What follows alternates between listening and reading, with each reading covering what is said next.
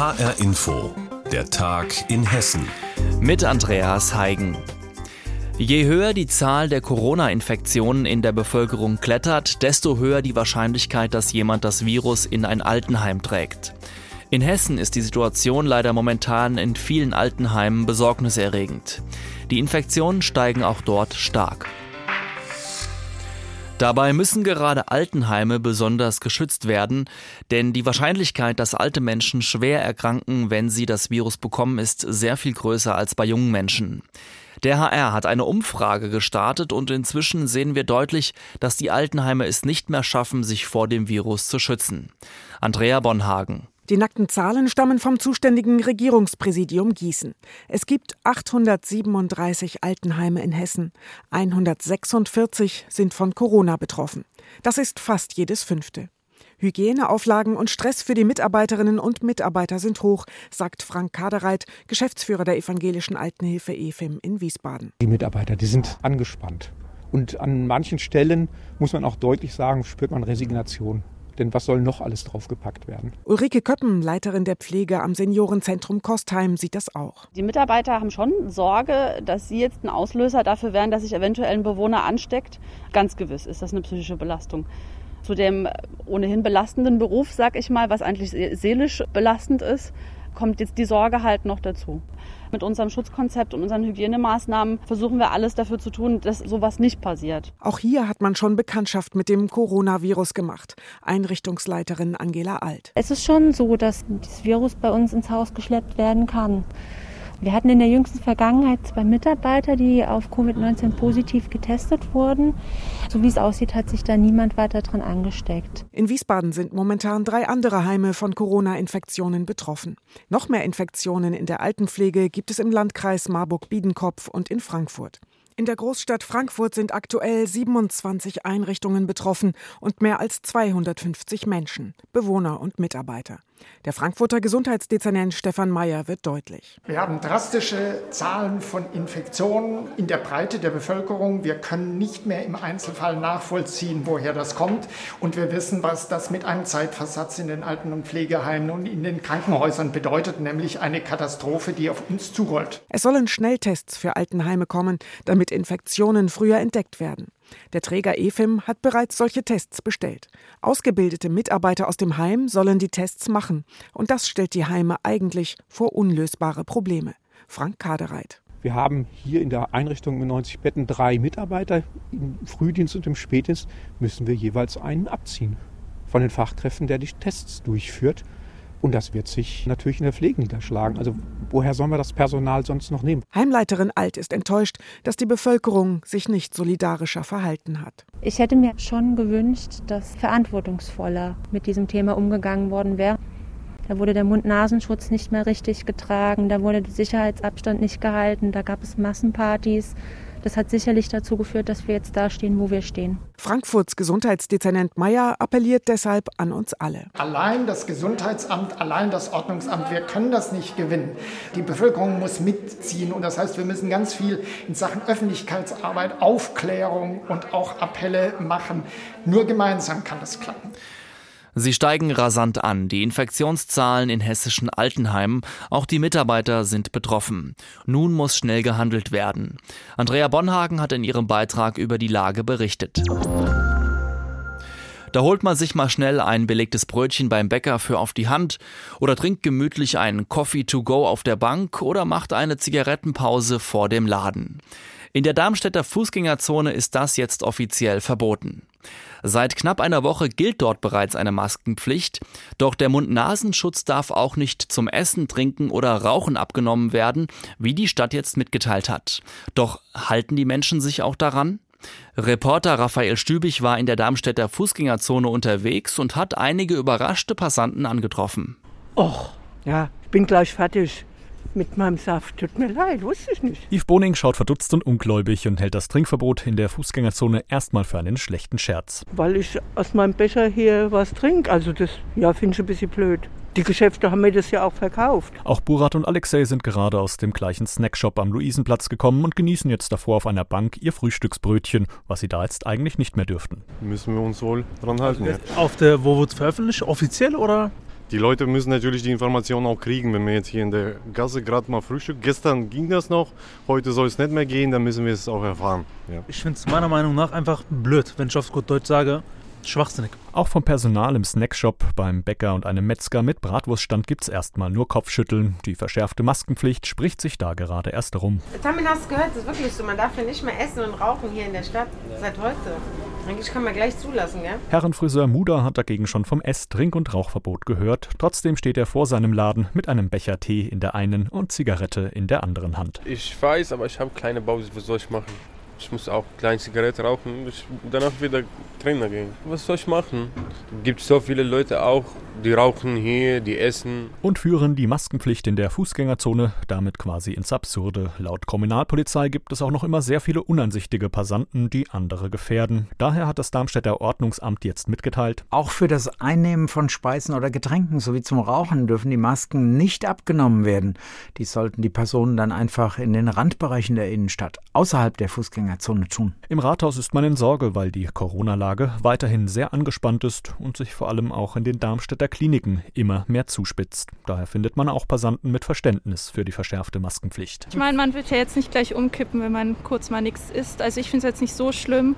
Man kann sich ja dann woanders aufhalten zum Essen. Ja gut, äh, dass man sagt, okay, wir wollen die Pandemie so ein bisschen eindämmen und die Maßnahmen müssen ja irgendwo schon greifen.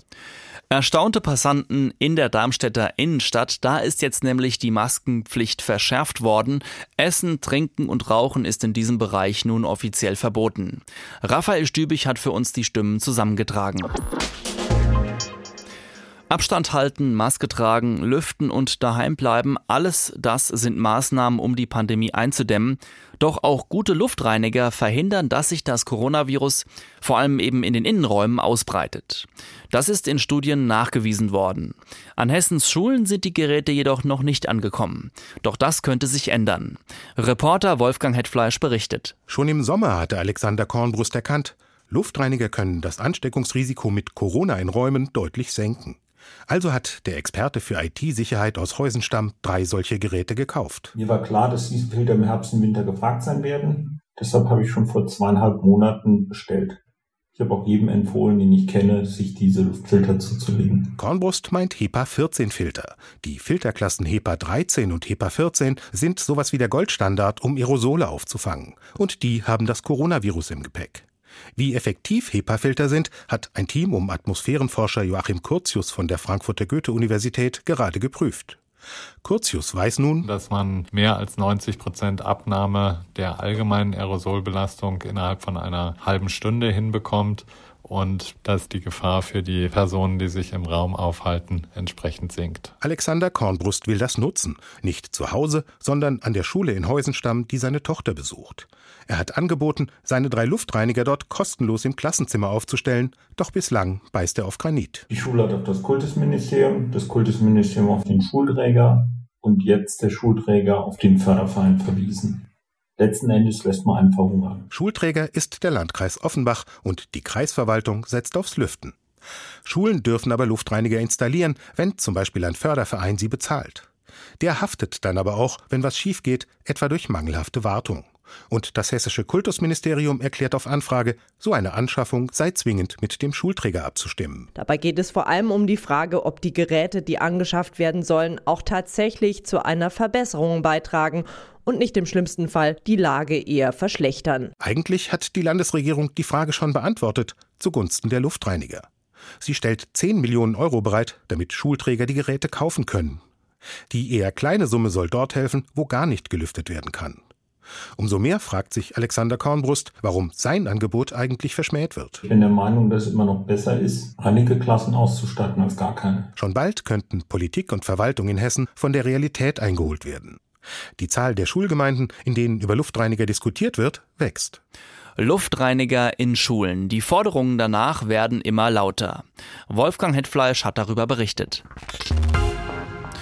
Für das Finanzunternehmen MLP sind nach eigenen Angaben Studenten die wichtigste Zielgruppe. Über 30 MLP-Berater sind in Hessen unterwegs, etwa in Wiesbaden, Kassel, Darmstadt, Gießen, Marburg, Fulda und Frankfurt. Dort bieten sie für die Studenten Gratisseminare an und beraten sie auch einzeln etwa zum Thema Versicherungen. Doch da sollten die Studenten genau hinsehen. Ursula Meyer mit einem Beispielfall. Er ist 28 Jahre alt, lebt in Darmstadt und soll Jonas Blum heißen. Seinen richtigen Namen möchte er im Radio nicht preisgeben. Durch eine Facebook-Anzeige wird er vor einem Jahr auf ein Steuerseminar von MLP speziell für Studenten aufmerksam. Für Blum, der damals selbst noch studiert, ein tolles Angebot, zumal das Seminar kostenlos ist. Dort erklärt ein Berater von MLP zum Beispiel, was alles steuerlich abgesetzt werden kann, erzählt der Darmstädter. Aber was da ein bisschen mich gestört hat, war, dass man eigentlich keine Rückfragen stellen konnte, keine genauen. Da war dann irgendwie laut dem Berater keine Zeit für. Das müsste man dann alles in diesen Nachfolgegesprächen persönlich machen. Auch da greift Blum zu und hat ein paar Tage später einen weiteren Termin. Aber wieder wird seiner Meinung nach nur sehr oberflächlich beraten. Und wenn ich mir anschaue, dass man mir Konten praktisch sehr empfohlen hat anzunehmen und abzuschließen, wo ich dann teilweise im Monat wirklich hohe Kontoführungsgebühren zahlen. Da hatte ich dann schon deutlich den Eindruck, dass man mir Sachen aufzwingen will, wo vielleicht nicht ganz in meinem Interesse sind. Die Bürgerbewegung Finanzwende sieht MLP schon länger kritisch. Lena Blanken erklärt, dass die MLP-Berater nicht unabhängig beraten würden, sondern dass sie Finanzprodukte verkaufen würden, an denen sie selbst verdienen. Das bedeutet, dass sie für jeden vermittelten Vertrag eine Provision bekommen. Und deswegen steht halt nicht der tatsächliche Bedarf der Studierenden im Vordergrund bei der Vermittlung, sondern die Provision des Vermittlers. Oft kombiniert MLP laut Finanzwende mehrere Finanzprodukte, bietet Studenten etwa eine Berufsunfähigkeitsversicherung mit einer Rentenversicherung an. Die Verträge scheinen lukrativ. Sie könnten aber teuer werden, meint Blanken. Wir haben mal einen so einen Beispielvertrag durchgerechnet und haben festgestellt, wenn ein Studierender mit Anfang 20 so einen Vertrag abschließt, würde er im Laufe seines Lebens ganze 22.000 Euro Abschlusskosten zahlen. Auf Nachfrage heißt es von dem Unternehmen MLP, die Vorwürfe von Finanzwende seien nicht substanzhaltig. Man bietet Studenten ein wertiges Workshop-Angebot ohne Verpflichtung für die Teilnehmer. Und weiter, Zitat. Unsere gegebenenfalls anschließende Finanzberatung, infolge derer wir Studierenden unter anderem die für sie passenden Versicherungsprodukte vermitteln, richtet sich nach dem Bedarf des jeweiligen Interessenten. Dabei werden von unseren Beratern regelmäßig auch die Abschlusskosten des Produkts thematisiert. MLP ist an verschiedenen hessischen Uni-Standorten aktiv, auch in Frankfurt an der Goethe-Universität. Dass MLP seine Gratisseminare etwa zu den Themen Steuern oder Gehaltsverhandlungen hier sogar über die uni-eigene Webseite anbieten darf, sieht Finanzwende besonders kritisch. Die Uni müsse diese Kooperation umgehend beenden. Dazu sieht die Uni nach eigenen Angaben aber keinerlei Veranlassung, würden die Seminare doch einer ständigen Qualitätskontrolle unterliegen und hätten für die Studierenden einen hohen Nutzen. Für den Aster der Uni ist dagegen sonnenklar, dass MLP die Seminare nicht aus Selbstlosigkeit anbietet. In Zukunft sollen das die Dozenten der Uni übernehmen. Das Unternehmen MLP berät Studenten in finanziellen Angelegenheiten, doch einige Experten warnen vor versteckten Kostenfallen. Unsere Reporterin Ursula Meyer hat darüber berichtet. Und das war der Tag in Hessen. Mein Name ist Andreas Heigen und Sie finden uns übrigens auch täglich als Podcast auf hrinforadio.de.